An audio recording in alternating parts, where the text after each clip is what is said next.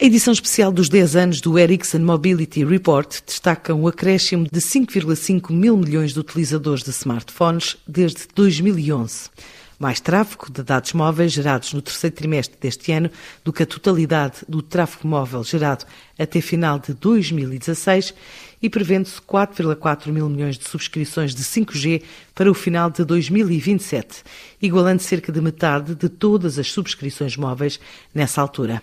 Dados que ultrapassam todas as expectativas, de acordo com Ivan Rejon, diretor de Estratégia e Comunicação da Ericsson. Algumas estimações han superado nossas próprias eh, perspectivas. Algumas estimativas superaram as nossas próprias expectativas. Por exemplo, em termos de subscrições para smartphones, em 2015 prevíamos 150 milhões de subscrições 5G para o final de 2021 e as estimativas que temos agora são de 660 milhões, quase 4 ou 5 vezes mais.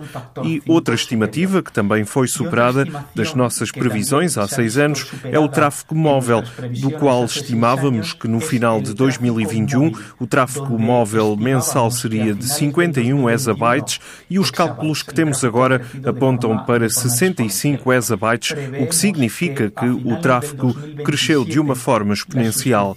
Também prevemos que no final de 2027 as subscrições de 5G cheguem a uns 4.400 milhões de subscritores e que no final de 2021 cheguem aos 660 milhões. Dito isto, o 5G representará em 2027 quase 50% de todas as subscrições de todas as tecnologias. Algo que consideramos também muito relevante é que o ritmo de adoção do 5G é dois anos mais rápido do que foi o do 4G. Também estamos a observar que o tráfego 5G representará 62% do total de tráfego móvel em 2027. Outra estimativa que consideramos muito relevante é que no tráfego móvel para smartphone a média mundial está atualmente perto dos 2 GB, mas é uma mera média mundial. Estimamos que na Europa Ocidental, onde incluímos Portugal, Espanha, França,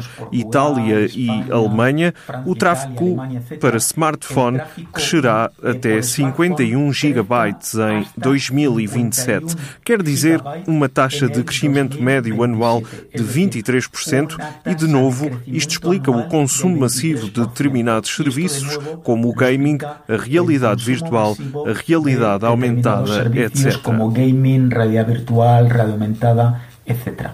Estes dados globais fazem parte da edição especial que assinala os 10 anos do relatório realizado pela Ericsson e que dá como certo o aumento de quase 300 vezes no tráfego de dados móveis desde 2011, o ano de estreia deste estudo da empresa.